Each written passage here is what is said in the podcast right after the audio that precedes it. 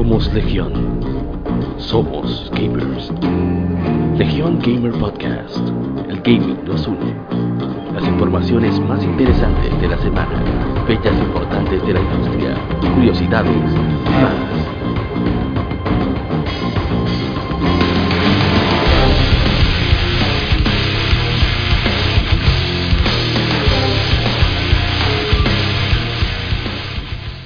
Somos Legión, somos gamers, somos Legión Gamer Podcast, el gaming nos une, y estamos de vuelta con el episodio número 9 de Legión Gamer Podcast.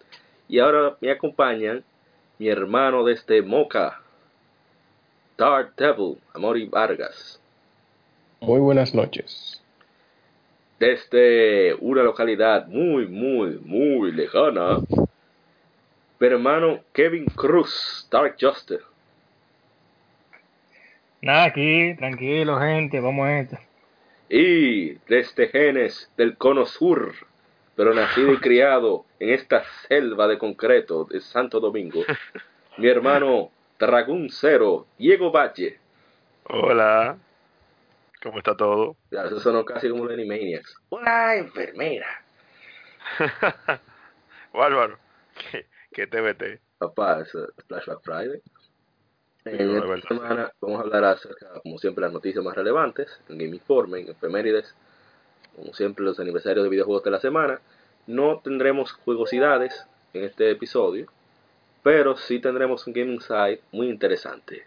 Deberíamos llamarlo el Dark Side, hablando sobre Electronic Arts. Oh, Dios mío. Y, entre los y el tema de la semana será juegos que cayeron en calidad, que eso dijimos que íbamos a hablar, nos hemos salteado varios capítulos sobre ese tema. Nos hemos hecho los chivos locos. Bueno, pero hay que empezar con el orden de tiradera, tiradera Electronic Arts. Bien. De eso y todo, le, le, le, tiramos lo que haya que tirarle. Comenzamos todo con Vicio Semanal.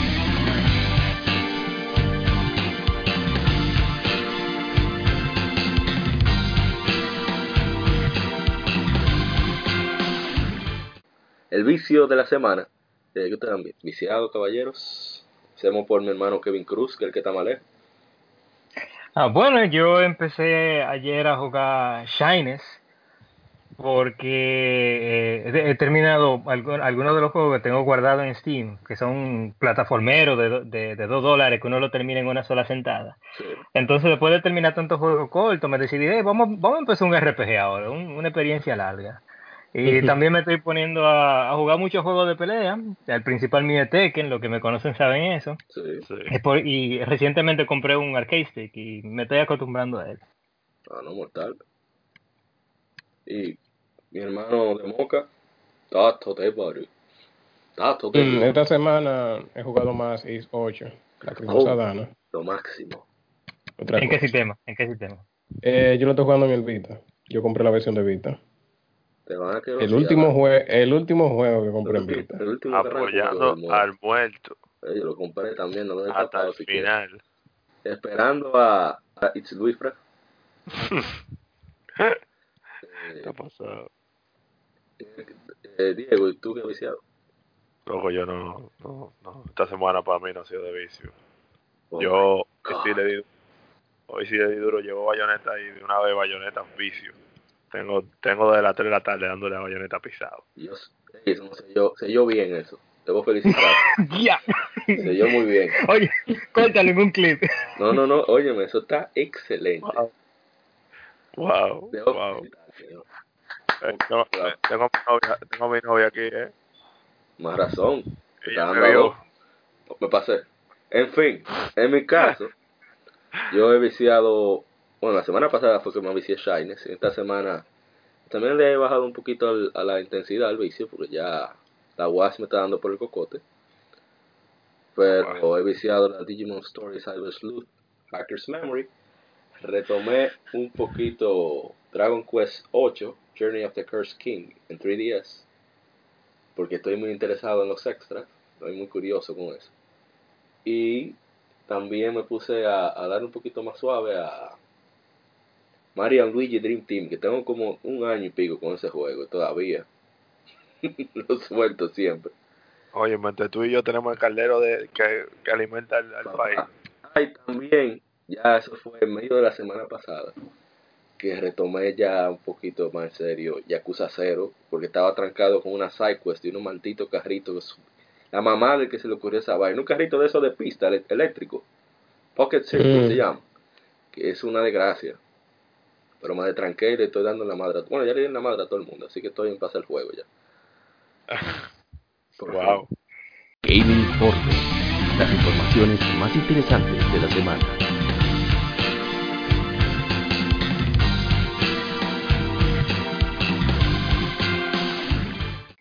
noticias. Y la primera noticia es que en esta semana ya hicieron el, el trailer de introducción de Blanca, primer latino de Street Fighter. Blanca es brasilero. Ujú, sí. Y llega este 20 de febrero para Street Fighter 5 Arcade Edition, tanto para PlayStation 4 como para PC. Eh, Blanca es uno de los personajes más icónicos de Street Fighter porque es como un Hulk salvaje, qué sé yo. O sea, visualmente estoy hablando, claro. Venga, pero a mí me confunde eso, pues supone que Blanca no era Charlie. No, no- En la película, en la película, pero eso no es canon. El- ellos Ah, son personajes diferentes. Ah, en la ya. película hicieron una Sí. loquera. En la película Ah. live action, sí. Ay, mi madre. Protagonista. Exacto. No, sí, full, está bien. No, no, era yo, pues sabes que yo de Street Fighter en verdad los juegos, pero no, historia, historia, en, en cuanto a No, historia, los cómics y manga de Street Fighter lo pueden leer con todo el gusto del mundo. Son muy buenos. Están de todo, papá. Son muy, muy, muy, muy buenos. Que por cierto, Man es uno de los ilustradores de las portadas muchas veces. El, el, chi- el ilustrador chileno, Kingsoman. Udon siempre lo contrata. Sí. Pasando No, no sé, no sé a ustedes, pero a mí como niño, cuando, cuando yo era niño, a mí ese es el personaje que más me llamaba la atención de, de Street Fighter, porque es el que, el que se veía más diferente de todo y Sí, el que sí. tenía poderes más... um, Era, era un Pikachu o sea, antes de conocer a Pikachu. Exacto, tiraba, tiraba electricidad. Bueno, eh, como tú nos dijiste, para la gente que quiera a, a Blanca lo va a poder po- comprar por 5 dólares. Y si no, va a tener que coleccionar eh, 100.000 Fight Money, que eso se consigue haciendo misiones online o, o subiéndole de nivel a los personajes. Más Yo fácil lo recomiendo eso. compran. Más No, fácil lo compran. alguna gente, yo estoy juntando mi cuarto para comprar Blanca. La mayoría de los hombres, ellos saben su negocio. Ellos saben que la gente vaga. No que Ah. vaga, es que gusta dar cuarto. Es la cultura de dar cuarto en esta, en esta generación. Dios mío, ¿qué lo le pasa a mi español estándar? Se está yendo por el caño. En fin. Así- Es bueno que tenemos a Kevin aquí, porque esos detalles de Street Fighter, yo no me lo iba a saber. yo no me iba a acordar. No, Eh, Kevin tenía su comunidad de, de, de de fighting. fighting, Kevin era el que subía video, nadie subía video. Ah, La- Ah, en ese entonces, en ese entonces. Ahora todo el mundo sube videos. ¿Y sigue viva? Ah, no, no, hablamos de eso después. Es una parte, ahora es una etapa depresiva de Kevin que recién salió y tú lo quieres meter otra vez. El diablo, en serio. Ya Dale, esta dale. semana eh, anunció la gente de, de Shin Megami Tensei Persona, bueno, Persona, ya Shin Megami Tensei lo borraron con Pupú de Gato, eh, una app de Persona que saldrá en Japón en, este, en primavera, ya la, el preregistro está disponible, Eh, se trata de una aplicación para recibir noticias relacionadas a, la serie, eh, tiene la exploración sobre el juego, tienen eh, eventos de personajes eh, nuevamente escritos, eh, pueden usar persona points que pueden adquirirse de varios métodos para invocar personas, para explorar en el, jueguito, así como descargar contenido web. Tienen muchas cositas. No sé si, bueno, dice que también tendrá códigos QR exclusivos, códigos seriales eh, relacionados a- al universo de personas. Eso es Atlus tratando de sacarle el juguito a, a la saga, Pero claro. ya que, ahora, por ahora solo estará disponible en Japón. Atlus y Sega por detrás también. Si Sega está ahí Bueno. escuchando, cuarto, cuarto. Dudo mucho que salga para acá. Yo no lo dudo porque le ha ido muy bien. Sí, man. Eh, es un nicho, pero un nicho que va creciendo de manera Sí. alarmante. Oye, Sega nada más tiene un embudo, Y- loco, dejando que el dinero baje. Y deje, y mucho pie que tiene. Porque sigue vendiendo, sigue, ching a ching, sigue vendiendo, sigue vendiendo, sigue vendiendo, le va bien. Y, son inteligentes la gente de persona en cuanto a spin-offs. Ellos hicieron un juego fighting y tú sabes cómo la, la comunidad de los fighting así de... O sea, mientras sea fighting ellos lo prueban y se ponen, se ponen a comprar. Y el jueguito este de baile. A menos que sea de todo live. Pero sigue. Ya. Tampoco así, menos. Pero sí, eh, no, no, esa gente inteligentísima. Sí, ¿no? sí Hace, hacen decente, por lo menos. Hacen disfrutable. No hacen un disparate. No, no hacen, no tienen acceso a cash grab que hacen otras compañías con cosas así. ¿Qué qué? ¿Qué qué? ¿Qué quién? ¿A quién? No, varias.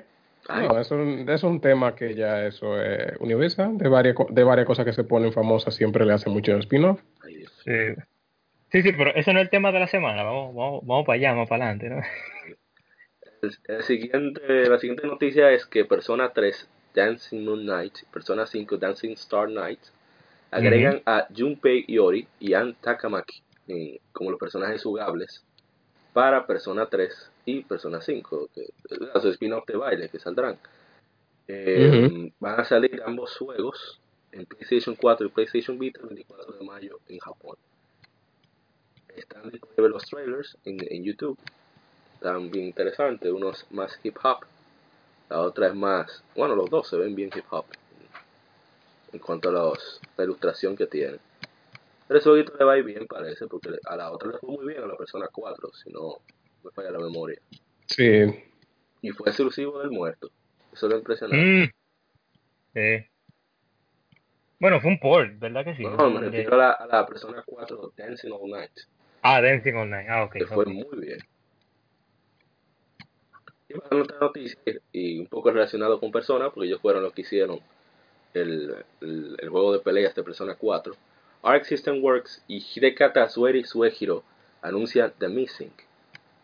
Francamente, este título explotará tu mente, will blow your mind, dijo, dijeron la gente de Arc System Works. Es un, un nuevo título dirigido por, el director de Deadly Premonition. Eso lo dieron en el Plus, si no me equivoco. ¿cómo, se llama, ¿Cómo se llama el título de nuevo? Bueno, de este juego es The Missing. el título anterior de este director se llama Deadly Premonition. Que es muy bueno. Diego, es muy bueno. Sí. Yo vi a, nivel técnico le dije wow, pero el contenido es que... No, de nivel técnico. A nivel técnico es horrible. Pero si tú le coges el piso a ese juego, en verdad a mí me atrapó mucho, a mí me gustó. Yo lo jugué en una época de sequía. Sí, yo lo jugué en una época de sequía de Play 3 y en verdad me quedé como que wow.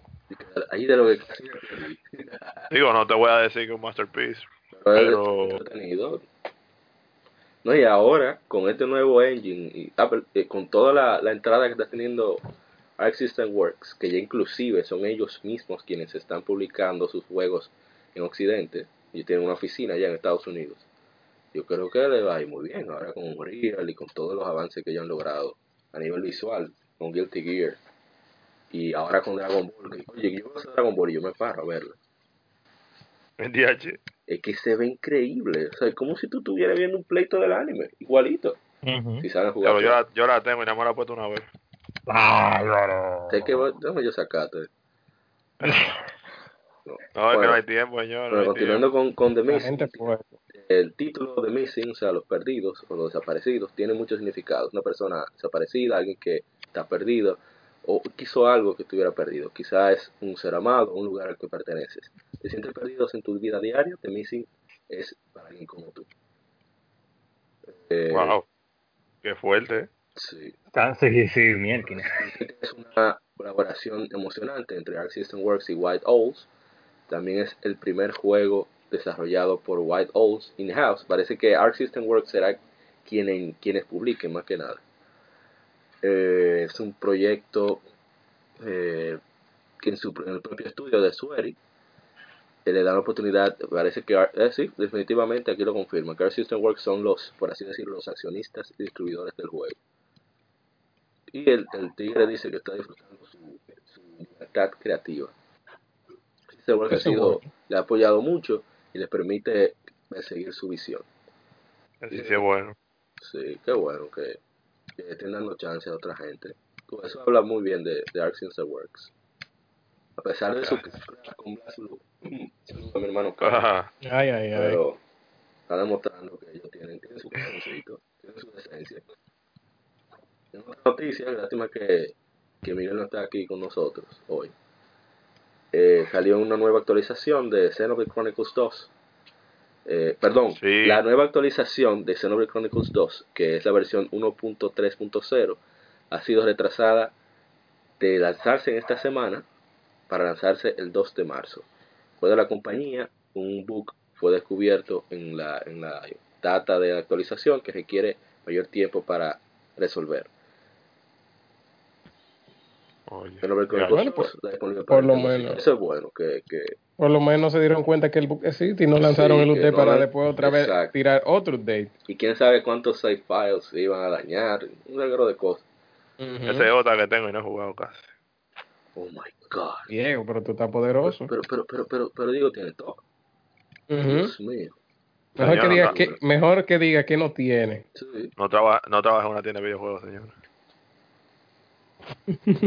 es una trampa, ¿no? nos damos cuenta. Aquí viene una noticia que, que debí poner en otro orden porque es de Capcom. Y es que Mega Man X Legacy Collection y Mega Man X Legacy Ay, Collection esa 2 basura. fueron evaluados en Australia. La- el, el Buró de Clasificación de Australiano ha evaluado a Mega Man X Legacy Collection, Mega Man X Legacy Collection 2, sugiriendo que los 8 juegos numerados de Mega Man X saldrán, que saldrán para PlayStation 4, Xbox One y Switch, perdón, y PC en este verano, serán lanzados en dos colecciones. Capcom aún no da ningún anuncio oficial. Ojalá y esto tuviera mucho backlash, porque yo encuentro realmente mal que Que salgan en dos. sí, Es que- que ya, no es tiene que- el lío es que ya lo hicieron, ya lo hicieron con la otra, entonces lo van a hacer. Sí, Realmente. pero cuando tú tienes la Mega Man, que yo la tengo aquí en GameCube, Mega Man X Collection, tiene de la X a la X6. Sí, yo la tengo en Play 2, yo sé, debería ser así. Ya, ¿Qué le va a comprar? Yo no me acuerdo qué lío fue, que no, no hicimos, concretamos el negocio. En fin, que no, lo que pasa es que el pad del PlayStation 2 hay que respetarlo. A eso va mejor. Eh, no. no, pero eso ya me quitó todo el hype. No, ya voy a terminar comprando, en verdad. Sí, Pero, barato. Por lo menos yo, Exacto. yo lo comprar en oferta. Pero ya ese hype de mierda, que no quiere hacer un esfuerzo y, lo compra de Yo igual. me acuerdo que yo esperé a la Legacy Collection de mi mamá, yo la compré como en 6 dólares, fue, esperé ahí, porque no, loco. Es que Capcom siempre baja los precios, eso es lo bueno de ella. Baja de una vez. Ellos son así, se desesperan y dicen, no, quiero dinero, ya, pa. Necesitamos cuarto. Bueno, hablando de siguiendo nuestros desarrolladores japoneses, The Evil Within 2 agrega gameplay de primera persona. Tengo que jugarlo así. Sí, salió una nueva sorpresa. gratuita, yo no lo esperaba. El parche 1.04 agrega la opción de jugar en primera persona, varios eh, problemas arreglados. Solamente en PlayStation 4 Pro agrega un problema donde la, mejora de resolución nativa eh, no es implementada apropiadamente en pantallas 4K. Ahora muestra correctamente la resolución nativa, la resolución nativa de 2, 2240 por 1260 y una salida de 3840 por 2160 en monitores 4K. Eh, The Evil Within 2 está disponible en PlayStation 4, Xbox One y PC. Ese juego, ¿Cómo le fue ese juego? Yo no recuerdo. Ese O sea, juego, yo creo, yo creo que le fue mal por el asunto de que eh, Nada de octubre fue un mes muy fuerte en, con lo de Assassin's Creed Origin, la Mario, la Ahí South. Park y a O muchos sea, juegos le fue mal. Arrancaron muy mal. Oye, eso, Eh, Nada más te lo voy a poner así. eh, yo compré el juego y yo lo compré por 25 dólares en, noviembre por Oye. las ofertas que había. sí, no, bajó rápido ese juego. Es que ese juego, lo que se veía venir, que mm, cayó eso mismo que dijo Dar, en un, en un mes muy difícil. Y es un juego para un público muy específico. Sí. Ese, ese juego no es para No, el pero que el juego, por lo menos la primera parte, eh, tuvo un No, la chance. primera parte, pero la primera porque parte tuvo chance no por su publicidad. No, Pues, no no solamente por su más. publicidad, no había muchos juegos que jugar. Era ese, entonces las personas, ese era el juego del momento y las personas compraron ese juego. Toda- todavía yo no me explico por qué fue que ellos le, dieron tan poca publicidad a la 2. Muy poca publicidad, me demasiado. sí. buscando Y fue muy buena. alguna excusa para salir de- del contrato con Mikami o algo así. Porque no tiene sentido. Eso- O sea, a mí me gustó. No, no creo que salgan porque eso va. Viene par de tres. Eso viene por una parte de tres. Pero a mí no me, a mí, o sea, a mí me gustó mucho el juego, pero no me gustó más que la 1. La 1 para mí fue muchísimo más. A mí me gustó más que la 1. Se armó. Es que la 1, la 1, o sea, la 2 es muy fácil. Yo me la conté demasiado fácil. Ay. O sea, ese juego, ¿Y será, ¿y será por Si no es la diversidad del gameplay. El gameplay está mejor pulido en la parte 2. No, sí, la claro. 1 la uno muy lineal. Ay. Claro, eso es verdad. Oye, oye, que es muy lineal. No, pero es verdad. Es. Te va a quedar así. Devuélvele. Pero eso es lo que le quita la, dificultad también. Porque al ser tan abierto en la parte 2, es como que tú no tienes tantos retos. En la 1, al ser, al ser tan lineal. dijo otra vez. No, pero solamente tú nada más tienes que subir la dificultad. Porque yo me la encontré, yo la jugué en la normal y me la encontré que los enemigos quitaban mucha energía y las balas y las balas estaban escasas. no, en la 2. Sí. Chacho, pero la 2 la dos me dio, a mí me sobraron un bala que me dio aco. Eso sí, eso sí, espérate. Básicamente jugamos juegos diferentes. Lo que me gustó, lo que sí me gustó de la 2 es que eh, e-, esa forma de tú jugar, como que tú podías tomar camino y hacer las cosas. Mucho. Ah, eso fue lo que más me gustó. Eso fue chulo, en verdad. Pero eso, me, eso me recordó a mi juego así como Resident Evil 3 o el primer Silent Hill, que tú tenías esa libertad. Pero el Akumo Mode lo pusieron mucho más fácil que en la 1.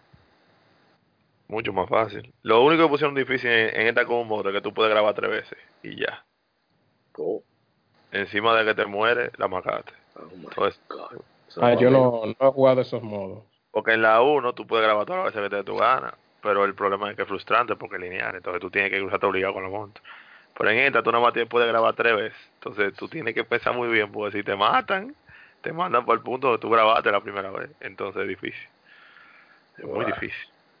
Bueno, cambiando ya otra noticia. Mentira, mentira, no. El modelado es que tú no puedes, es de una sentada, que tienes que acabarlo. Ah, pero yo creo que, ah, ¿verdad? Que los otros países no se van a luz. Sí, que tú no puedes guardar, que tú no puedes guardar, sí, sí, sí, eso es. Pasa No, la madre de ellos, ¿están locos? Están, tan locos, eh. Loco. yo estoy esperando noticia... Entonces, ¿Mm? eso, es lo, eso, eso, lo, eso lo fácil, Diego, entonces, de juego. Ese criminal. Es que la 1 te juega. Pero tú jugaste la como de la 1. Menor, yo no jugué nada de eso. Menor, yo, yo duré un año en el capítulo 3. ¿Te acuérdate que Diego compró el Play 4 cuando salió? él, tenía, mm. tenía más nada que jugar. Loco, yo duré un año en el capítulo 3. El único trofeo que me falta para ese platino, incluyendo DLC, el único trofeo que me falta es acabar en como móvil. No pude, no pude, me rendí. Yo dije, ya, esto pudo, esto pudo más que yo. No, no, no. Bueno, en otra noticia. Pero pues sí, continuemos que me sorprendió bastante y es que Map Love y Map Love Alternative saldrá para PlayStation Vita en Norteamérica y Europa en verano. PQ, que son los responsables de traer Summon Night. Ah, no, mentira. Eh, Valkyria Drive. No me acuerdo cuál. No recuerdo cuál más. Creo que fue, sí. Summon Night 6. Lo trajeron ellos. Eh, te da la versión de, de, PlayStation Vita tanto de Love como Love Alternative tanto físico como digital, que eso me sorprende más todavía. Estamos en 2018, déjame ver. Sí. Mm. Eh, para Norteamérica y Europa este verano, anunció la editora. Entonces son unas novelas visuales que tienen un público de culto bastante, eh, por así decir, bulloso, que es sobre un, chamaquito que está en su escuela normal y de repente hay como una especie de invasión alienígena que va a acabar con todo. Eso es más o menos lo que yo he entendido, lo que he visto y de repente se vuelve un mecha la serie. Entonces eh, entrenan, avanzan y al final, después de intentarlo todo, eh, no triunfa. Pero entonces le dan el chance otra vez de regresar con todos sus recuerdos tratar de resarcir eh, los posibles errores que tomó en el primer intento. Y eso ha cautivado a mucha gente. Creo que es de las pocas sagas que han tomado ese tipo de narrativa. Y al parecer es, es bastante decente porque ese debe ser el fuerte de las novelas gráficas. Una historia. Hay un trailer disponible en inglés ya en la página de, de PQ. Bueno, ojalá y le vaya. Creo que le vaya bien porque el Vita lo que más hay novelas visuales. Inclusive. Si, si, siguen saliendo por algo, eh. Exacto. Inclusive los Otome. Este año salieron como tres. Digo, hay anunciado como tres. El año pasado, uff, Otome son los juegos para mujeres y ¿verdad? Y la comunidad no me, no me he sentado todavía a jugar primero en Evita. Tanto tiempo que tengo yo con eso y no me he sentado todavía a jugar la primera Visual Novel en el aparato. Yo voy a ver si, si quiero jugar Psycho Pass. Si me pongo a jugar Psycho Pass. Quiero jugar esa y la, las otras, la de Zero Escape. sí, esa, y, esas son dos, supuestamente son de las mejores. Y la Yo quiero probar eso. Yo quiero probar eso. La dieron en PlayStation 4 en el Plus, la Psycho Pass, uh -huh. Happiness. Sí. mucha gente como que se le, se le fue la guagua con eso. Por cielo, tengo que pagar el Plus ya. Oh, wow. Qué mal, qué mal. Siempre 40. Dar, Profist aéreo. Claro. Pero ustedes no lo pagan mensual, sí, 5 cinco, al, cinco al mes. Ay, no, es muy Ah, loco, ¿cómo que 5 al mes? No, es que mensual, no, mensual son 10 dólares, mensual son 10 dólares. Ah, no. mierda, no. No, es que no hay ese y, plan. Y no, papá, salo, eso es un crimen, es un crimen. Mejor salir de eso de un golpe. Ojalá yo di 40 por mi plus y ya. Como, igual que yo. Ojalá pusieran como, como pusieron a Xbox una vez, Xbox Live, que era un dólar, tú no lo puedes cancelar, pero era un dólar al mes. Yo pago mensual por Amazon Prime y esa vaina es un, un tumbe. Yo, yo soporto. ¿Quién? No, ¿qué pasa? Mensual.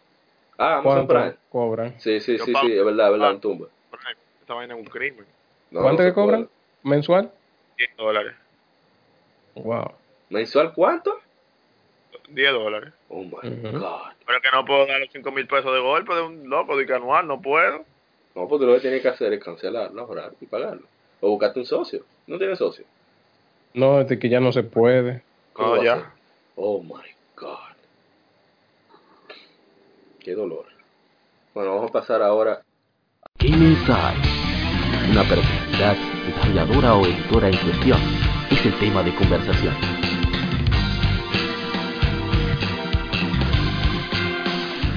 Al Game Inside hablar sobre nuestra empresa de esta semana, que es Electronic Arts. Y ahora viene el más despreciable de todos, y por eso le llaman EA, See Game. Electronic Arts es una empresa de videojuegos estadounidense, con su cuartel general en Redwood City, California. Fue fundada e incorporada el 28 de mayo de 1982 por Trip Hawkins, ese engendro del mal. La compañía fue pionera en la industria, temprano en la industria, en los juegos de computadoras para el hogar, y fue notable por promover a los diseñadores y programadores responsables de sus juegos. Parece que fueron los primeros en poner créditos con nombres reales. En septiembre de 2017, Electronic Arts es la segunda empresa más grande de videojuegos en América y Europa, tanto por ingresos como por capitalización de mercado, después de Activision Blizzard y por encima de Take-Two Interactive. La compañía ha traído muchas controversias sobre sus, sus esfuerzos de marketing, eh, microtransacciones y la adquisición de otros, de otros estudios. Actualmente EA desarrolla y publica juegos bajo varias marcas, incluyendo EA Sports y Cinegame, títulos como FIFA, Madden NFL, NHL, NCAA Football, eh, NBA Live y SSX. Siempre SSX. Más nunca. Otras marcas de EA eh, producen marcas establecidas, franquicias establecidas como Battlefield, Need for Speed, The Sims, Medal of Honor, Command and Conquer y también franquicias nuevas como Crisis, Dead Space, está muerta, perdón Dan, yo no me quería reír, pero Ay. Mass Effect, ya, ya, ya, me devolvió el golpe, Mass Effect, Dragon Age, que, que viene uno este año, ojalá y sirva, Army of Two, Titanfall, eso me dolió que lo adquirieron, Star Wars, Knights of the Old Republic, eso no se ha vuelto a ver nunca jamás en la historia.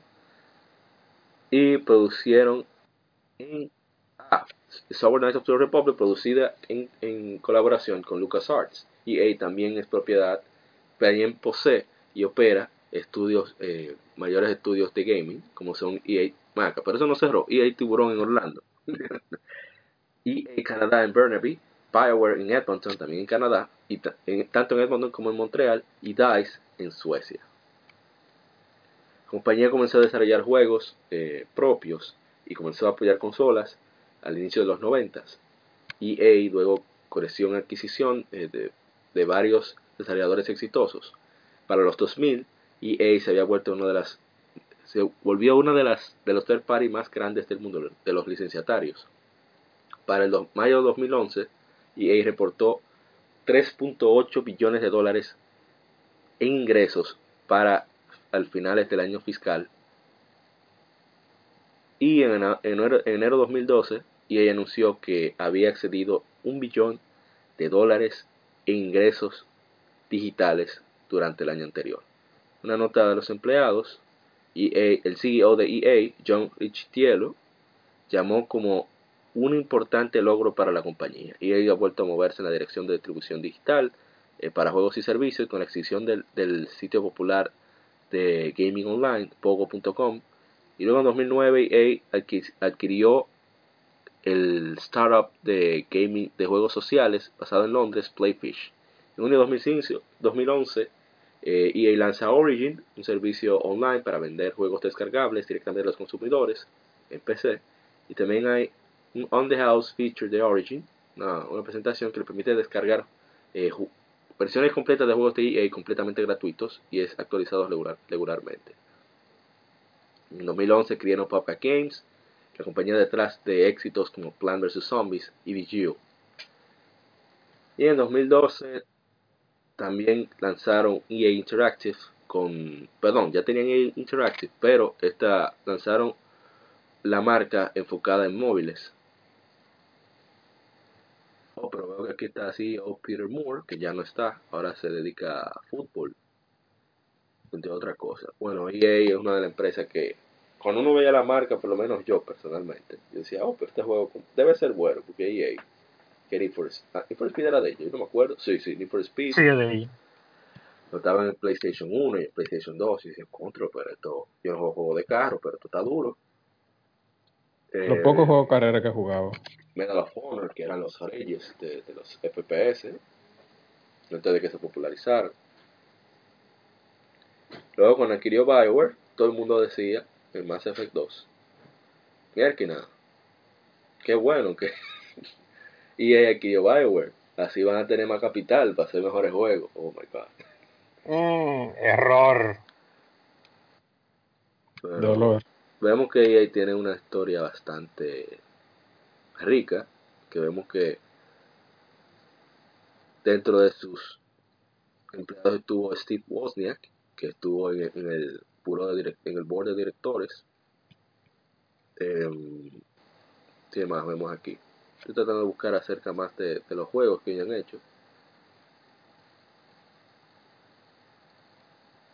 Bueno, también oh, eh, en 2004 ya hizo una donación multimillonaria para fundar el desarrollo, para cubrir el desarrollo de producción de juegos. O sea, el currículum de, de desarrollo de producción de juegos de la Universidad del Sur de California Sí, seguro, tú sabes, para pagar menos impuestos, como siempre. con EA todo es malo. Consiguieron los derechos exclusivos para hacer, crear juegos de, de fútbol universitario, fútbol americano universitario, así como un, un acuerdo exclusivo con NFL. Hay que mencionar que se dice que EA es uno de los responsables del fracaso del Dreamcast. Mm. Porque como Sega era quien, ya tenía su marca de deportes y él le, dijo, hey, yo tengo mi juego de deportes, o sea, dime, vamos a competir. Se le dijo, bueno, monstruo, yo tengo mi vaina. ¿Qué usted va a hacer? Ah, no, pues no voy a hacer nada para ti. Y ya para esa época, tanto FIFA como NFL tenían un poder bastante grande. Y si no se fija, en Dreamcast no recuerdo que haya, aparte de un Real Tournament, no recuerdo que haya mucho FPS tampoco. ¿O sí? Eh, yo lo que recuerdo de EA era que ellos tenían un pacto cuando era el, en la temporada de Sega Gen, de Genesis. ¿No se acuerdan que las, los cartuchos de Sega Genesis tenían, lo de EA, tenían como una forma diferente, que tenían como una, un pequeño pedazo de plástico amarillo pegado en el cartucho? Ah, sí. Y eran más, y eran más grandes. El, el acuerdo entre Sega y EA era que EA podía producir su propio cartucho con toda libertad. Oh, Por eso los cartuchos de ellos eran, eran diferentes y, e, y así mismo publicaban los juegos de deporte. Parece que eso se fue salió de control con el lío de todo eso de Sega, de Sega Saturn y el Dreamcast. Sí.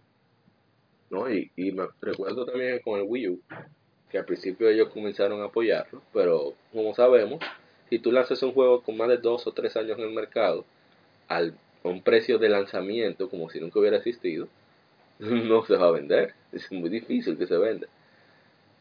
No le fue bien, pero parece que al ellos querer integrar Origin, pues ellos lo integraron desde PlayStation 3. Recuerda que, que hasta para jugar Dragon Age uno tenía que hacer su cuenta de Origin. Y el Battlefield, wow. Sí. El Battlefield el 3. Y entonces le dijo, no, usted no va a controlar mis No sé cuál fue la cotora que dieron, pero fue de ahí que, que salió el apoyo inmediatamente del, Wii U. Y de cuando se va uno grande le caen atrás los chiquitos. Mm. Y ahí vino esa sequía de, de, apoyo de third party. Yo no quiero abundar más sobre los juegos porque eso es parte de la discusión de, que vamos a tener en el, en el tema de la semana. No obstante, hay que destacar que ya han hecho movidas inteligentes comparando sus estudios, estudios de, de gran relevancia como Bioware, que el resultado no haya sido el esperado por los consumidores, bueno, eso es otro asunto. Pero lo de los deportes, no te voy a decir que eso es lo que más lo mantiene a flote a ellos. Esa exclusividad de, la, con la NFL y con FIFA, eso es terrible. Konami, por más que ha intentado hacer con, con Pro Evolution Soccer o Winning Eleven Japón, no ha podido ni hacer ah. sombra. Ya lo sabes. Mm, Pero, yo recuerdo que no que no hace mucho ellos habían sacado un Pro, Pro Evolution Soccer para Play 2 eh, hace como tres años. todavía siguen sacando juegos para Play 2.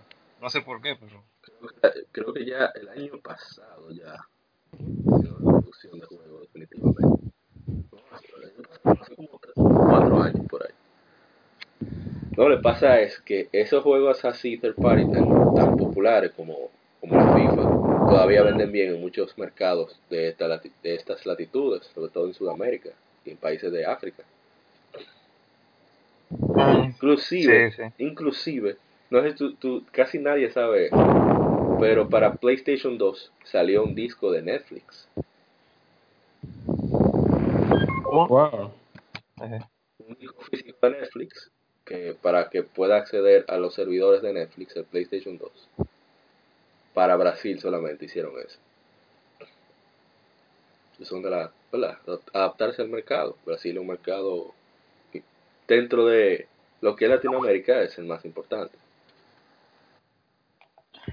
Bueno, eh, EA tiene, ha tenido mucha eh, controversia estos últimos años, pero no, no se le puede negar que ellos no voy a decir todo el tiempo, pero de vez en cuando le dan, le dan espacio a la creatividad. Ah, no hace mucho tiempo para Play 3 yo terminé un juego que se llama Alice Madness Returns. Sí, lo tengo. un, juego de plataforma. Eh, dándole, dándole una secuela no oficial a, Alice en el País de la Maravilla.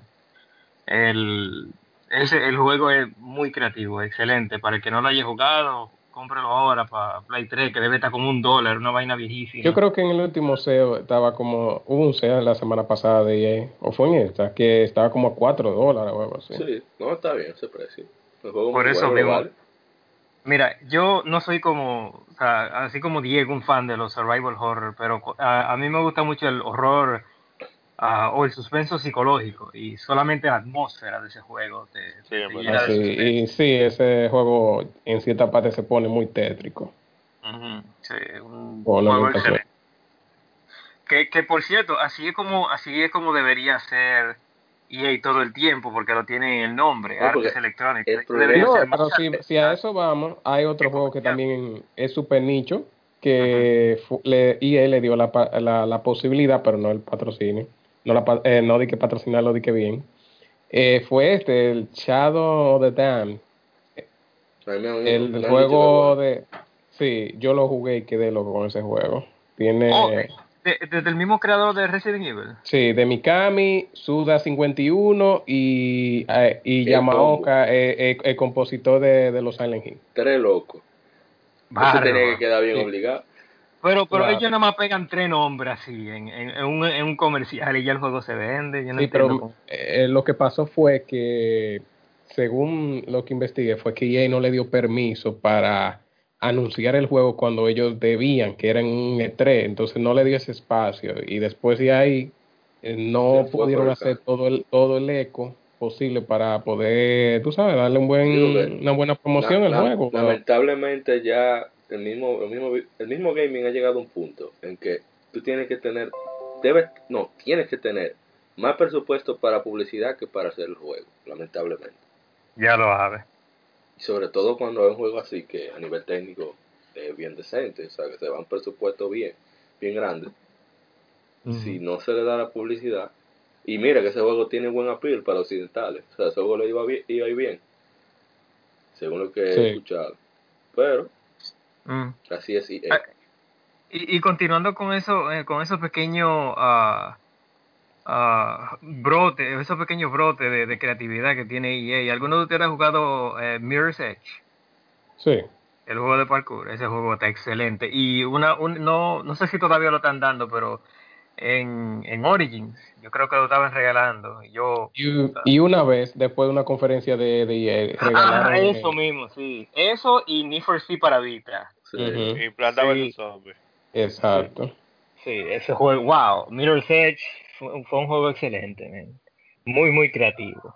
El control estaba un poco, uh, un poco difícil de, de, acostumbrarse, pero ya una vez que uno lo coge, uno, uno, uno fluye en, ese juego hizo una buena un core fanbase ahí. Sí. Lo que y entonces EA le dio una segunda oportunidad a esa saga con la última entrega Catalyst creo que se llama. sí, pero, ahí fracasó, pero ahí fracasó.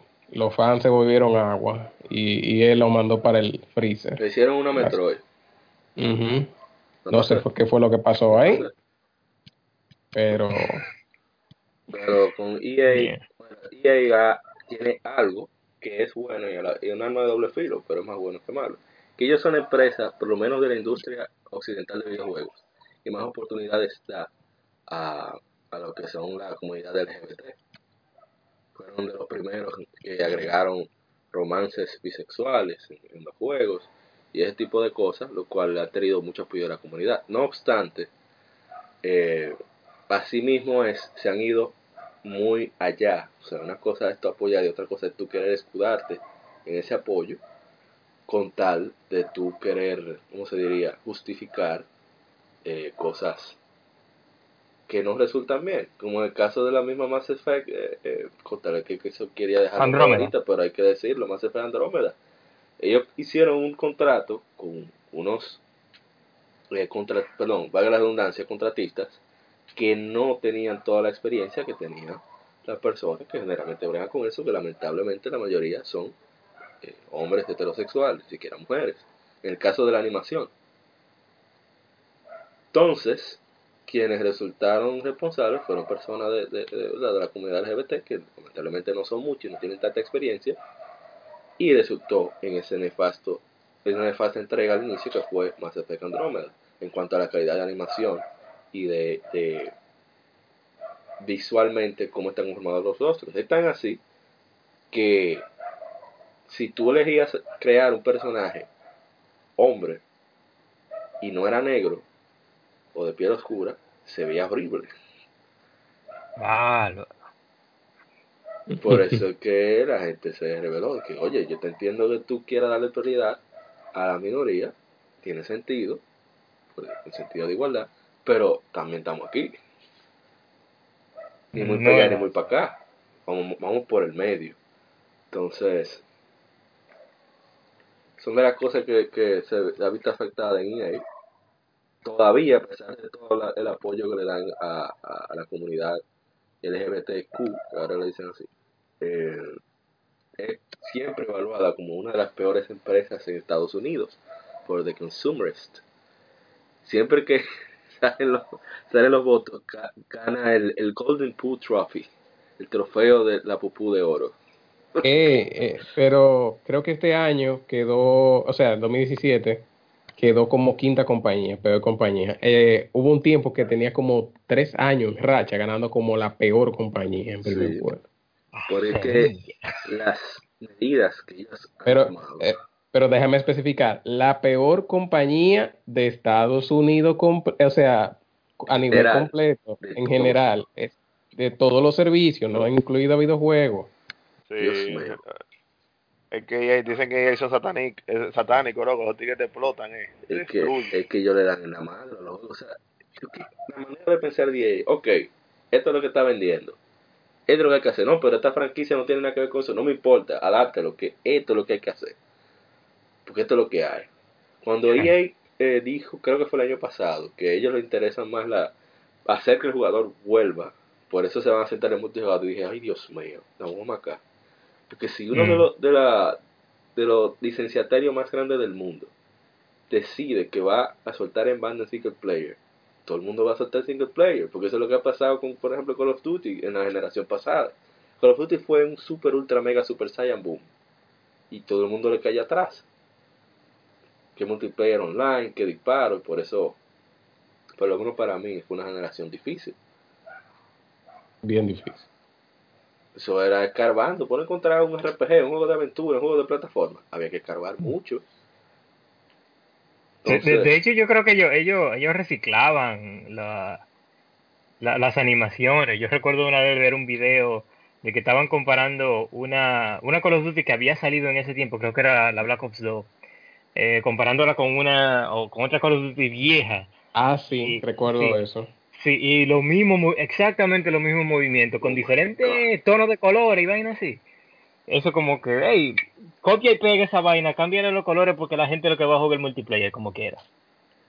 Sí, entonces ese es, ese es el asunto, que EA, a pesar de tener toda la tecnología, todos los recursos, se centra tanto en ganancias, que ¿verdad? es el corazón de, es la razón de ser de cualquier empresa, tener ganancias pero se descuida la parte del consumidor, o sea, tú crear una fidelidad. Ahora, que también que nuestra, nosotros como consumidores llevamos demasiado de marca, o sea, esa, ese afán de comprar el, siguiente FIFA cada año, sin averiguar qué tiene, si me conviene, pues yo entiendo que tú lo compres, pero tú tienes que saber lo que vas a comprar.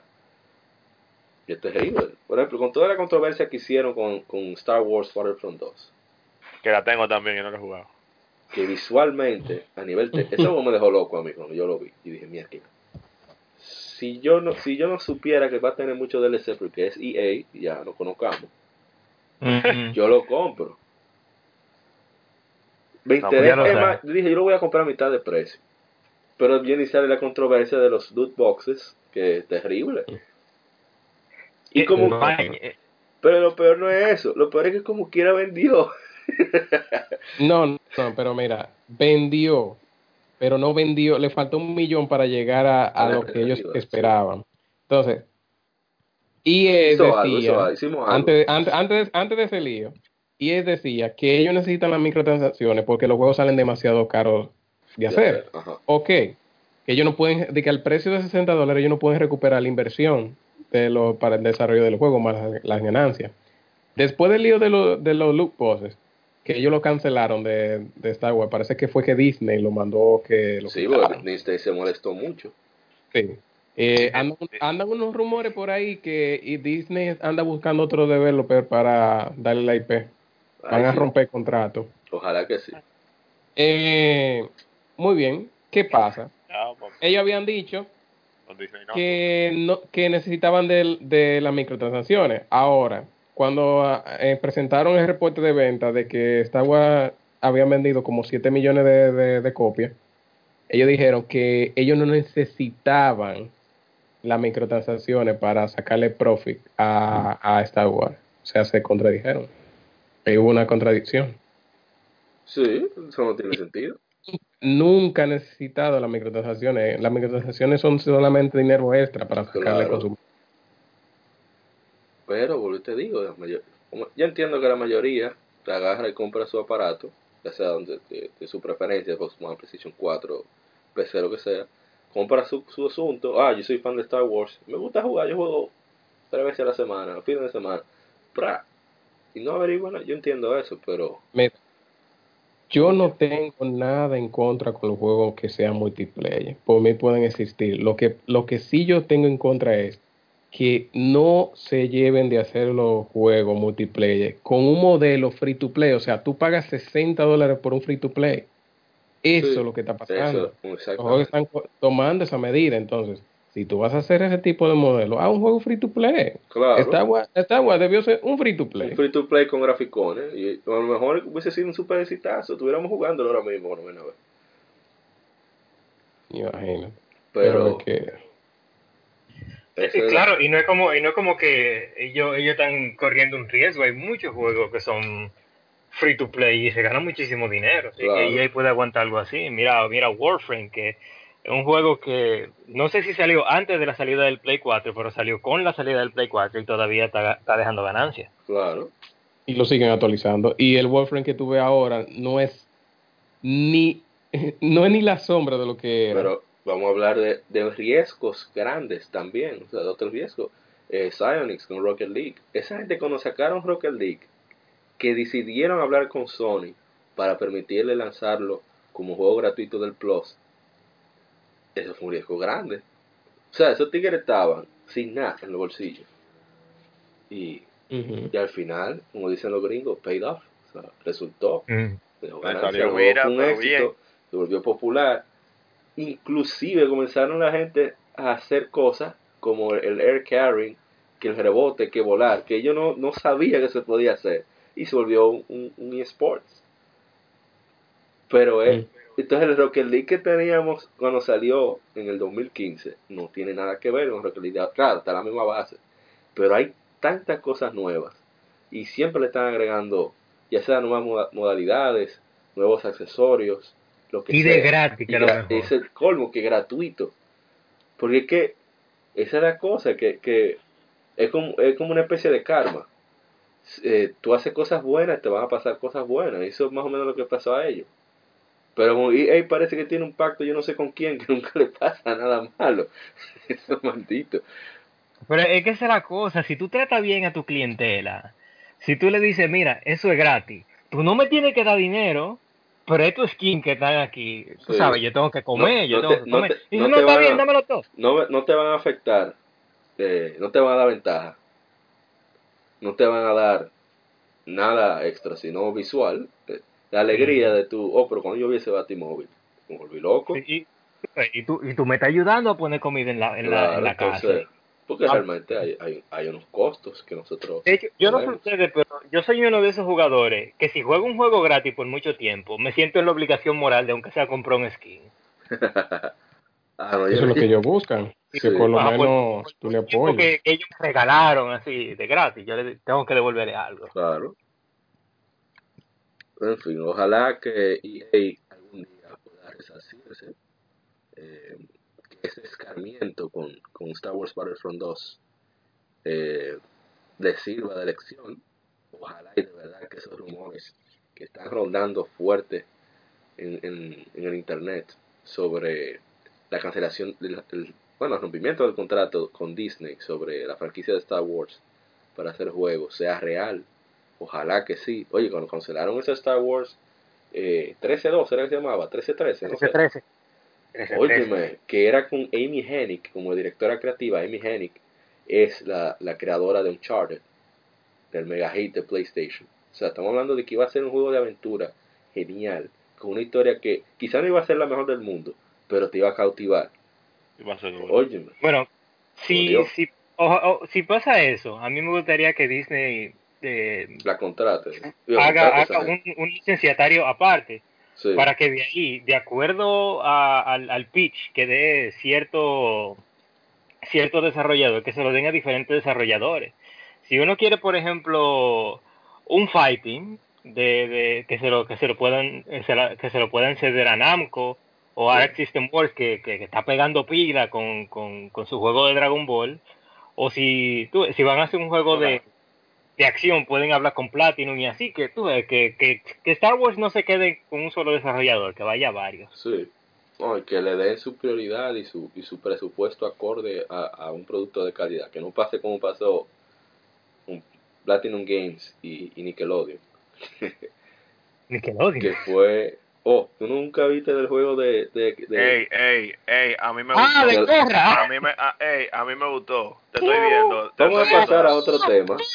Ah, pues te, estoy- estoy viendo. vamos- espérate, vamos- no, no, no. no. Espérate, espérate, escúchame, no, no, escúchame, apa, espérate, ¿cómo puede ser que un hombre que esté jugando bayoneta ahora, pero que, o sea, que haya, que, haya- que haya probado Pero- filé miñón, filé Pero miñón, espérate, yo no digo, yo, no, ¿qué pero es? espérate, yo no digo, yo no digo que es una joya, una obra de arte, pero a mí me gustó. O sea, ese juego fue chulo. Vamos a pasar ahora. Oye, es que hay un odio ahí, loco. ¿y ¿Usted la jugó? Oh, Yo, No, pero es que, yo es que, oye, probé. ¿sabes? No, me- no, hombre, no. no, claro, ah, para no probarlo. Dale un chance. Ocho. es que le di, es el problema, le di el chance, loco. Ven, qué juego más malo. vamos a la- Y la bueno, Escúchame, vamos, vamos a otro segmento. Vamos ahora a pasar a las Game Femérides. Aniversarios de juegos y consolas.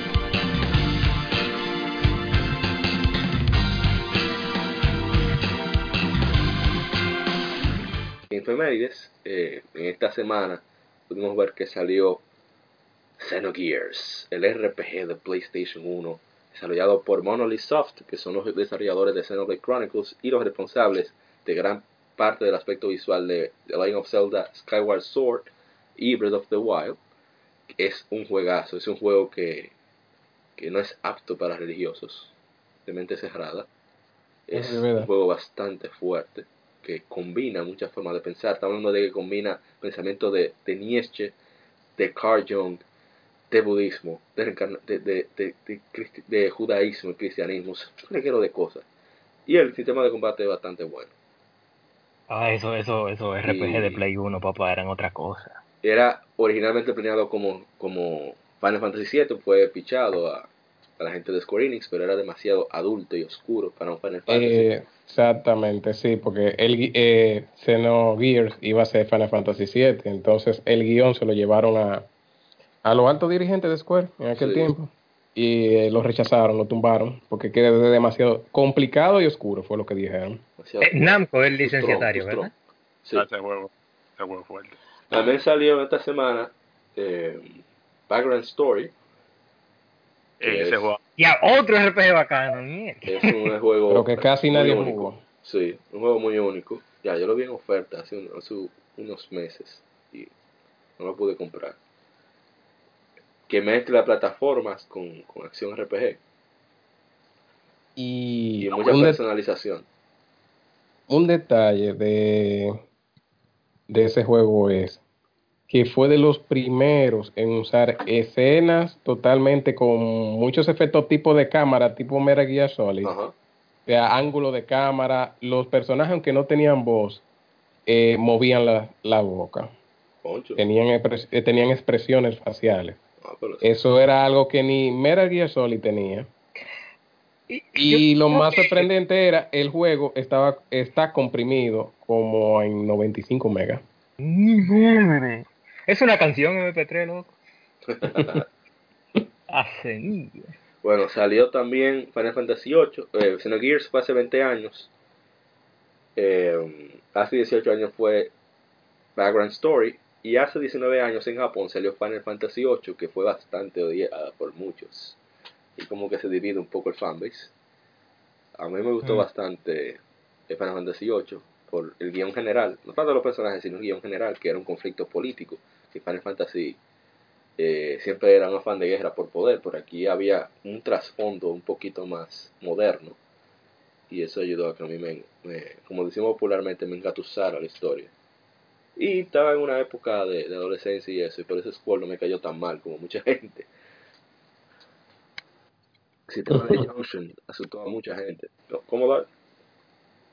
No, no, no, no. No, que tú sabes que cómo era la cosa en aquel tiempo. Sí, era un poquito. Sí, tú me excusas, pero yo soy de esa parte de la fanbase que no, a mí al principio me gustó, fue heavy, pero después el, el, el plot se, se fue volviendo muy pesado.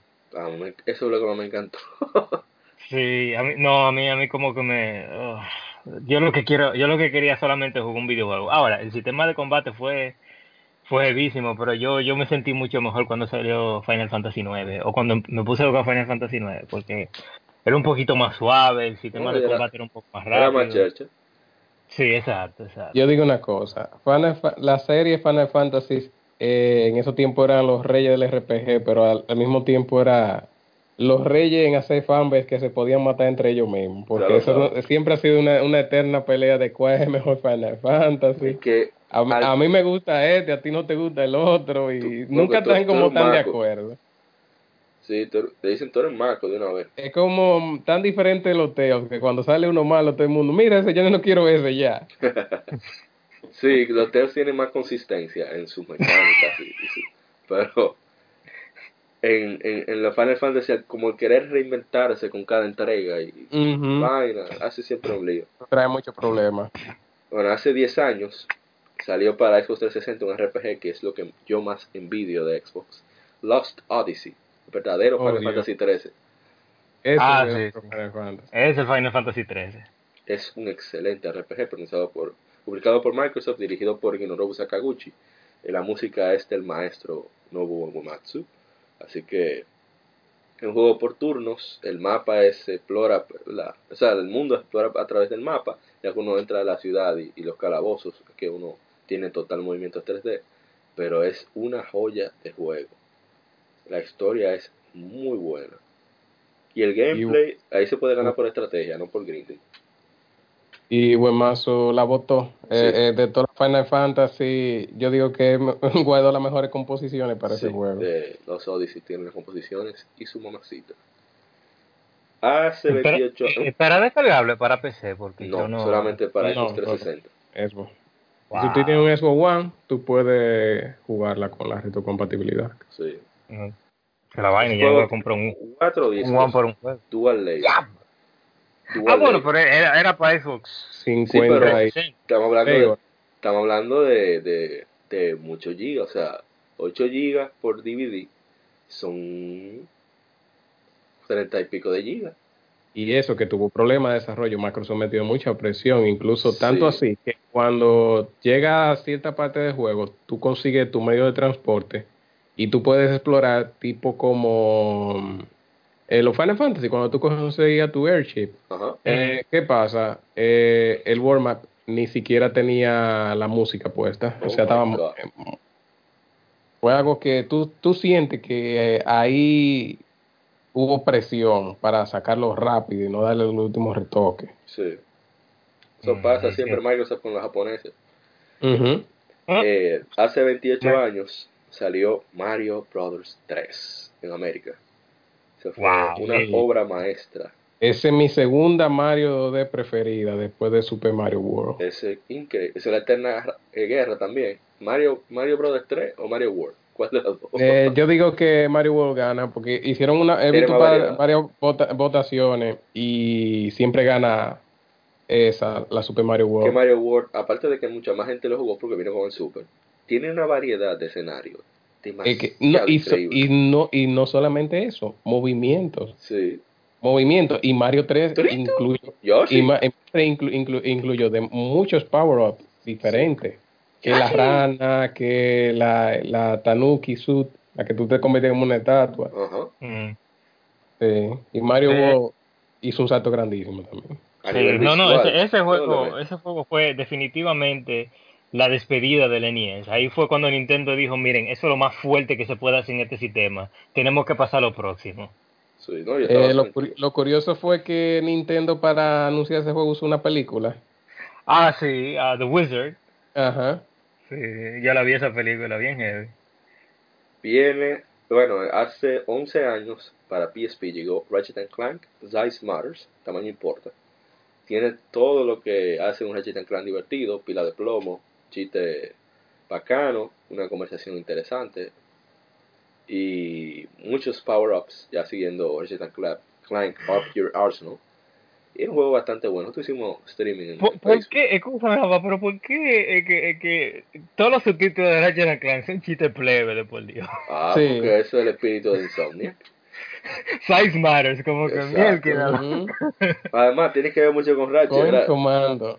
Tú, es lo que más me gustó de, de Ratchet Clank Into the Nexus fue precisamente las conversaciones que tenían los enemigos sobre Ratchet. Como, ¿qué carajo vamos a hacer con esa bola de pelo? ¡Bola de pelo! ¿Tú no viste cómo destruyó tal planeta, tal cosa? Y están hablando de un juego viejo. Eso no es una, bola de pelo cualquiera, no, es una bola de, perro, de pelo peligrosa y armada. O, cuando hay una alarma de que un, un Lombax se ha introducido aquí, peligro, peligro, está fuertemente armado, no lo subestimen por su tamaño y cosas así. Me encanta. Entonces, eso me, me, encanta. Por cierto, quien desarrolló este juego fue una empresa que crearon, creó Sonic, se llama Impact Games, y fue formada por miembros tanto de Insomniac Games como de Naughty Dog. So, muy interesante. ¿Actualmente dónde está esa...? Yo no tengo idea, yo traté de buscar toda la información y nada. No han hecho nada más. Quizá como tres juguitos más. Se volvieron independientes después. Pero no, mm. no hicieron nada más relevante. También hace, hace 12 años salió en América Grandia 3, un RPG desarrollado por Game Arts, publicado por Square Enix en PlayStation 2. Es el único de la saga que no se distribuyó en Europa. Eh, fue hecho por todo el staff clásico de, Game Arts, de, de, las Grandias anteriores. La música es del maestro Noyuki Wadare, que a mí me encanta cómo compone ese tigre. Aunque el intro fue una presentación en, J-Rock por Miss. Eso fue lo único del juego que no me gustó mucho. La historia es medio meh. Es de un chamaquito que quiere ser piloto, como un tigre ahí. Eh, eh, hay un complot de, de una tipa que puede comunicarse con los espíritus del planeta, que sé yo qué, ti Pero el juego es divertido, o sea, a pesar de que ah, la trama... A mí me dio risa es que en ese, en ese tiempo de, de esos juegos, cuando salió Grandia 3, había una, una pequeña polémica de que, el juego era corto. Pero tú sabes, corto en aquel tiempo era que el juego era como de unas 30 40 horas, entonces las personas se encontraban cortos. Sí. Eso, sí, es verdad. Ahora un juego largo de, día, Ya lo sabes. No, y que el juego es también, ese juego tenía mucho diálogo vocalizado. y mucho cinema, mucho cinema. Mucho, mucho, mucho. Pesaba mucho el, juego también. El sistema de combate es increíble. Sí, yo me sorprendí, yo descargué la versión de PlayStation 3 precisamente para un streaming que hicimos. Y son 8.3 GB. Un juego de PlayStation 2. 8.3 GB. Se supone que cuando lo convierten para PlayStation 3 y PlayStation 4, eh, baja poco la data, la comprimen. Rogue Galaxy, por ejemplo, que es un dual layer en PlayStation 2, la versión de PlayStation 4 pesa 5.4 gigas y, está, tiene trofeos que, que funcionan en HD, etcétera, etcétera. Y, y este juego pesa más por todo el cinema que tiene. Ya casi estamos terminando la, la de Efemérides. Hace 13 años llega a América, se nos haga episodio 2. No sé cómo se pronuncia en alemán, pero voy a inventar. Jan von Boss, más allá del bien. ah, la de, la de, Cosmos. Sí, esa es la segunda parte. Eh, el juego continúa con la misma énfasis del original, cambian algunas cosas importantes del gameplay que mucha gente le molestó. la historia es como medio. la negra. Sí, la historia es medio mes porque no está directamente trabajando Tetsuya Takahashi, que es el fundador del estudio. Pero es un juego bien disfrutable. Ojalá y le hagan su merecido remake para PlayStation 4 y PC. Que ya hicieron uno de, de ¿cómo se llama esta saga? De Dot Hack, que no es tan popular. Yo creo que es inminente, lógico y merecido, me pasé ahí, merecido que le hagan un remake a esta saga que de tanto respeto, tanta elaboración. Originalmente eran seis entregas que iban a hacer, pero por cuestiones de presupuesto y de no cumplir eh, expectativas de venta, se redujo a tres. Ya para terminar esta sección de Game tenemos que cumple seis años, una consola muy especial para mí personalmente. Se trata del PlayStation Vita. Se lanzó, a ver exactamente cuándo, el 15 de febrero de 2012 en América. Una consola muy polémica, causó, perdón, mucha polémica, debido a, a que decían que tenía juegos, que no tenía juegos, que los juegos solamente eran japoneses, que solo eran indies. Me recuerda una consola ahora que está teniendo mucha popularidad. ¿Cuál es? En fin. Mm. Que muchos sports, que eso era malo, no tiene juegos originales. Pero en fin.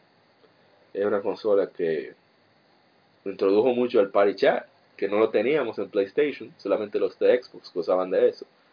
party chat eh, separado, sin importar qué juego estuvieras jugando.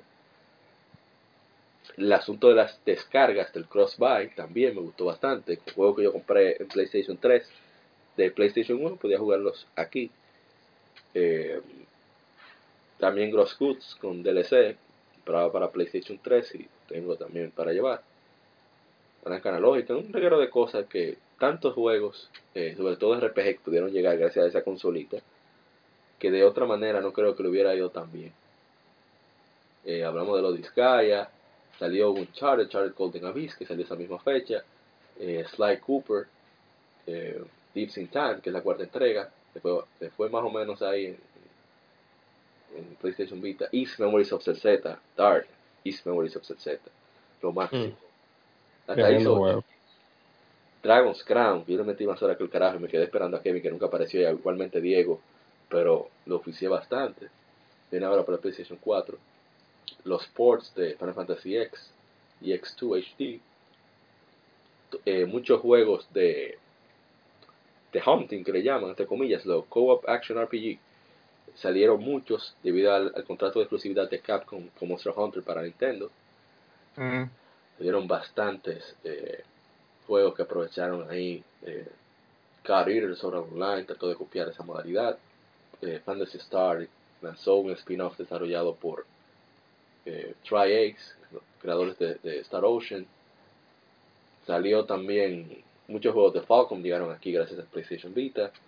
Vimos también cómo se revivió más fuerte que nunca el deseo de, traer localizaciones de juegos japoneses para acá. Iniciamos con Tales of Hearts, Tales of Hearts R, que fue que inició como esa, fue el boom de ese movimiento. Pues, no lo querían traer, Sí, estaba muy negado y vendió más aquí, con muchas limitaciones. Pero qué bien que cumple seis años, todavía tiene juegos que siguen saliendo. Ya anunciamos uno, anunciaron uno hoy, o sea que todavía le quedan sus añitos al, a la vieja portátil. Bueno, ahora ya vamos a pasar a... El tema de la semana.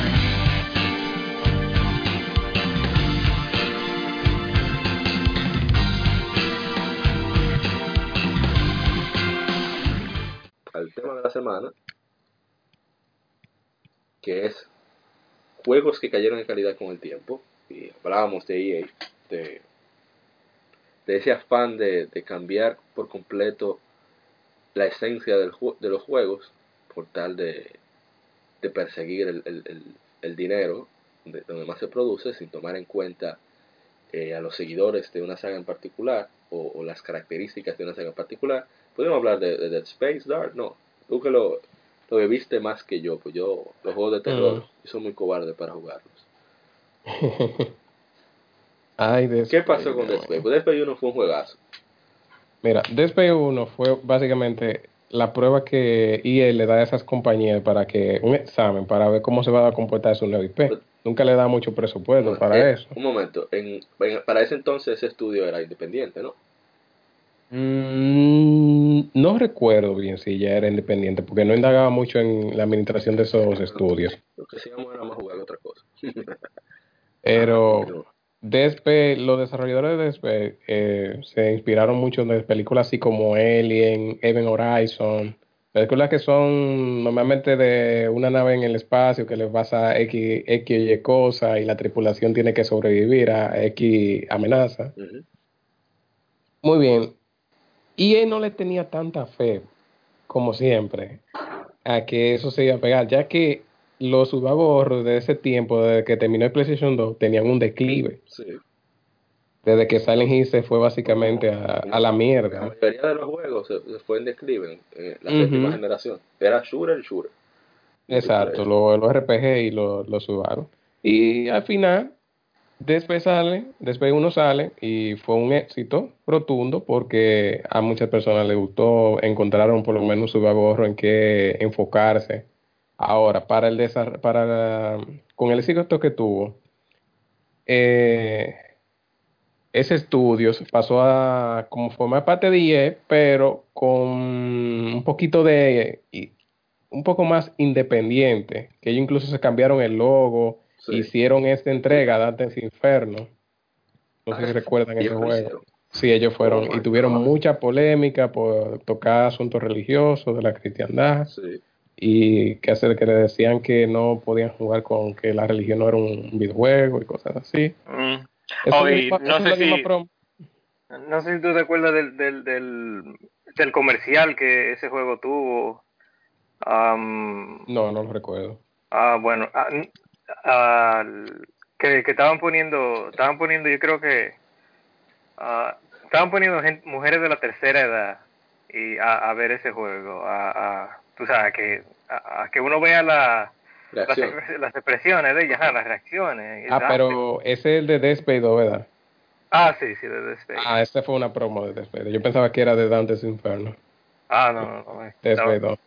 No, pero, pero como siempre, y es NDA, ya para la segunda entrega, como vio que la segunda entrega ellos tenían más esperanza, empezaron a patrocinarlo muy bien, como había dicho Kevin. Eh, eso era parte de la promoción que ellos le tenían.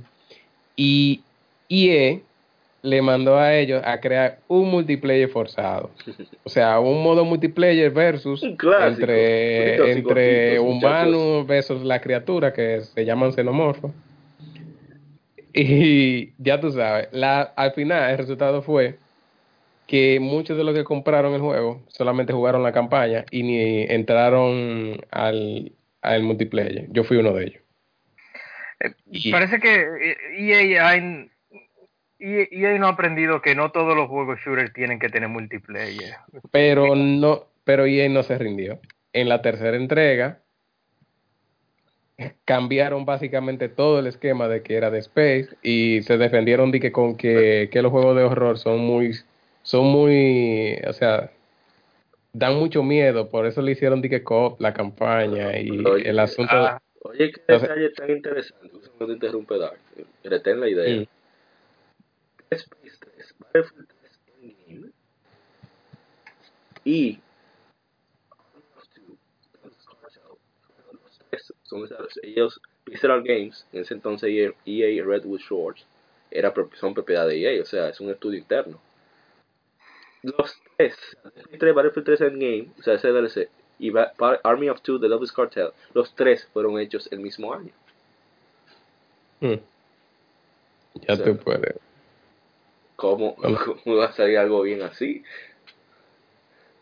Uh, yo puedo mencionar un juego uh, cuya continuaciones han, han, han, caído en declive, y, pero que no es necesariamente de EA. No, no, porque no es de EA en general. Ah, bueno. Eh, Soul Calibur, papá. Soul Calibur, Soul Calibur 2 y tú sabes, yo, yo soy el, el, tigre de fighting en, esta, en este grupo, pero y es una, una de las series que más me gustó porque fue una, fue uno de los juegos que me introdujo al, al fighting competitivo. El hecho de que pusieran a Link en, en, la versión de GameCube, eso fue lo mejor que pudo haber hecho Konami. Esa fue la única que yo jugué. Con Namco, Namco, sí, exacto. El, o sea, el, el, juego llegó a su cúspide en la Soul Calibur 2. Ya para cuando llegara a Soul Calibur 3 ya tenía, ya tenía su ya tenía su escena bien establecida, ya tenía su, su, su fan hardcore. Y tú sabes, hicieron, eh, hicieron el juego un poquito más eh, un poquito más complicado. Ah, más, complicado. Sí, sí, sí. Más, más um, mejor hecho para, para la gente que le gustan los juegos competitivos. Pero cuando llegó Soul Calibur 4, echaron un poco para atrás, le pusieron mecánica de Street Fighter. Y para cuando llegó Soul Calibur 5, eh, lo que han jugado Soul Calibur 2, que yo sé que es el juego más popular, se, saben que todos los personajes de Soul Calibur tienen muchísimo movimiento, lo, lo, cual te dan libertad para tú jugar como tú quieras. O sea, mi, mi Nightmare no será el mismo que tu Nightmare. Pero en Soul Calibur 5 recortaron tanto movimiento que se volvió un Street Fighter en 3D, que lo, ya que ya cuando se, se averiguara cómo se juega un personaje, se queda así. Entonces, por eso es que ya desde hace tiempo no tenemos el Calibur y ahora que estamos teniendo uno, sí, estamos Ojalá y de verdad sea, sea el boom que necesita esa saga. Y además, que necesitamos nosotros, así tenemos otro campeón mundial. Allá, Omega DR. DR. Ah, sí, Norman Sainz. Y ojalá que, que lo retomen, qué bueno que vuelva esa saga. Otra saga que, que, que cayó Dark, que tú recuerdas. Bueno, ah, mira, para terminar lo de DSP. Ah, sí. Eh, EA hizo en la tercera entrega, hizo una combinación. Primero, lo obligó a ellos a trabajar con el nuevo engine de ellos, el Frostbite. Ellos no, no, sabían usar ese, lo obligó a eso. Convirtió el juego de un jugador de single player a co-op. Tanto así que las para en el juego en el juego base, en la 1 y la 2, tú tenías la opción de que las armas tenían cada arma tenía una munición diferente. Aquí la, la introdujeron la munición universal, o sea, la, la misma munición era para todo. Para todas las y, y, y, por primera vez IE introduciendo las microtransacciones Ay, en ese juego. Un vaselina primero. O sea, o sea, bien suavecita, que casi nadie lo notara, pero estaban ahí. Así que tú la Ay, Dios Ah, otra saga que declive. Bueno, ahí tú tienes el, el, gran eh, líder de los RPG, Final Fantasy. Oh my god. Tienes suerte que Diego se, se tuvo que marcar. ¿Cuándo tú crees que empezó el, el declive? Según tengo entendido, por el fanbase que uno hace como un muestreo de, de, de cada año. El declive de Final Fantasy empezó desde que se empezó a llamar Square, Square, Square Enix. Square Enix. Ah, desde Final Fantasy 12. 9, 9. No, 12. No, ah, no, Bueno, 12, 12, 12. La, ajá, 11, pero eso venía, ya esos negocios de entre Squaresoft y Enix venían desde ya desde la 10. Sí. Por ahí. Sí. Ya empezaban los problemas. Por eso es que la gente dice, mira, desde la Final Fantasy 10, aunque me gustó, ya se empezó a notar que la que la franquicia ya estaba tomando otro rumbo. Pero y ahí empezaron el descontento. Yo diría que en el caso de Final Fantasy, todavía los desarrolladores tienen un poco más de creatividad, de libertad creativa. Porque si sí. no, no cambiaron tanta la fórmula. Lo digo, yo... por, lo digo porque, no, no, haciendo esa aclaración, o sea, no, no es refutando lo que tú acabas de decir. Porque Dragon Quest sigue igual, Dragon Quest sigue bateando, siendo un juegazo es Final Fantasy que se ha visto afectado. Sí, porque en Final Fantasy ellos tomaron un rumbo de que los gráficos importan más que el core gameplay. Ay, Dios mío. Ay, no me voy. No, claro. No, en la saga. No, y varios factores. de Mira, lo que más los retrasó a ellos fue el asunto en cuando empezó la saga 13, que ellos querían crear un, un, universo. un motográfico para. No, un universo y querían crear un motográfico para licenciarlo como el Unreal. Ah, y al sí. final ninguna de las dos ni, cosas se dieron. Ni ellos supieron utilizar bien ese motor gráfico. Entonces, lo intentaron otra vez, crearon otro motor, crearon otro universo y ya este el último, el Final Fantasy XV, ellos, ellos mencionaron que va a ser el primero y el último juego que va a usar ese, ese motor gráfico. Dios mío. Entonces porque, pierden porque Final, Final, Final Fantasy 13 tuvo como, como cuatro entregas, ¿verdad? Tres, tres entregas. Tres, tres, y nadie pidió las últimas dos. Nadie. Oye. Lo, lo, interesante es que ahí mismo, cuando inició la, la, la, caída de Final Fantasy, de los juegos japoneses en general, eh, por eso, por Final Fantasy 13, ahí mismo comenzó el boom de los juegos occidentales. O sea, fue como que bajó uno, la balanza como se, se se volteó. Antes estaba un poquito más equilibrada y ahora, ¡fum! Los, los juegos japoneses, ah, eh, occidentales, sí? sobre todo con Mass Effect, ahí aprovechan a decir, pero mira Mass Effect, mira todas las opciones que te dan, mira todo, todo el contenido que tiene. Y, y, fíjate que ahí fue donde que donde se empezó a popularizar eh, o, o, a separar el, el RPG. Ahora, es, ahora es JRPG y WRPG. Ah, no, y que también los RPG cayeron en burla. Sí. La mayoría de RPG y, los, y las personas que le hacían los reviews a esos juegos no. podía ser hasta muy, muy, bueno y ellos lo tiraban por el suelo básicamente Ajá. esos juegos para darle auge a los RPG ya americanos que estaban sí. haciendo de este lado eh, los sí, occidentales estaban haciendo un mejor trabajo en cierto modo era cierto pero verdad, estaban opacando a nivel técnico hay que decir la verdad o sea, lo, uh -huh. los RPG en esa época sobre todo se notaba la diferencia nivel visual.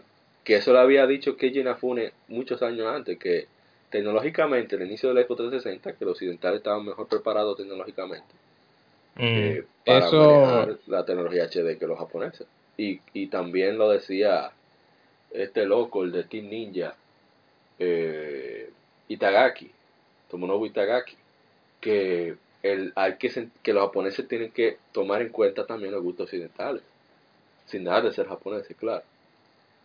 Y tuvieron razón por un tiempo, pero ahora vemos que hay franquicias que se caen por simplemente caerle atrás a, a las tendencias occidentales porque realmente el, el, mayor mercado o el más seguro es el de Occidente. Mira, por ejemplo, Resident Evil. Resident Evil hasta la 4 todavía estaba su chin de susto y, y mantenía mucha esencia de la saga, pero las 5 y las 6 no tienen nada que ver. A mí me gustaron, yo lo disfruté, pero entiendo que no son, no se parecen a lo que es Resident Evil. Ah, e, ese declive de Final Fantasy XIII fue tan grande que muchos desarrolladores japoneses que hacían RPG dejaron de hacer ese juego. Metieron a celular inclusive. Ah, sí, Ahí vino la sequía de RPG. Otro, otro juego en declive que, que, por cierto no, no, no necesitó mucha, mucha, mucha secuela fue Fable. Yo creo, ah, sí. yo creo, yo creo que fue en Fable 3 que ya se, se sí, Fable ahí ya murió.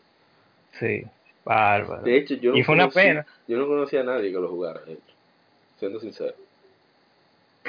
Eh, un, muy pocas personas que jugaron ese juego. Sí, y, y entonces como que tú ya, ya tú tienes la, la, la fórmula ya tú tienes la, la fórmula que no falla en, en, al momento de hacer una, una, una, de una franquicia. A lo mismo que tú hiciste antes, expande y, y, afina, y, afina, porque que no quieren afinar tampoco. Ah, sí, a veces lo dejan crudo, le agregan cosas que no tienen nada que ver con eso crudo y desvirtúan por completo la, la franquicia. Ah, ahora me acordé hablando de RPG. Breath of Fire. Ya, eso me ha dolido a mí. Ahí, en el cócoro, como dicen los lo, tacos. Cócoro cantai. Me ha dado en el alma. Breath of Fire 1, 2, 3 y 4. Esos son de los mejores RPG que hay. Primero y segundo imperdonable para Super Nintendo. De muy y, que, y, que, y que el 5 es el favorito tuyo. El 5, pero el 5 está como a 100 pesos musicales. Nuevo. Y, está ahí todavía. Se está hablando de hace como 10 años. Yo vi eso ahí. Está ahí todavía. Nuevo, como a 100 pesos. Donde estaba musical ahí en la avenida Tiradentes para quien vive en Santo Domingo. Y que no, no, no, no. Eh, fue terrible. Y después lanzaron una, una sexta, ¿tú te acuerdas? Para celulares. Y como a los 6 meses lo cerraron. Nadie lo jugó. Ay, ay, ay. Capcom inventando. Otro, otra franquicia que fue decayendo, no, otras dos franquicias que fueron decayendo. Eh, y, no, y no fue porque una fue peor que la otra, pero fue por la fatiga, que fueron Rock Band de, de EA, por ah, cierto. Sí. la, la de Activision. Mi madre, eso era una cada tres meses. Ya lo sabes. No, y te decían Rock Band 1, por ejemplo, eh, Guitar Hero 1, Guitar Hero Rocksmith. Guitar Hero Metallic. Están locos. Ah, y que la realidad no le, funciona a todo el mundo. Es otra cosa que no quieren entender. Mira, Assassin's Creed aprendió a las malas. Claro, fue un problema técnico. Más que otra cosa. La gente como quiera quería comprar. Que espero que no suceda. Es otra franquicia que también...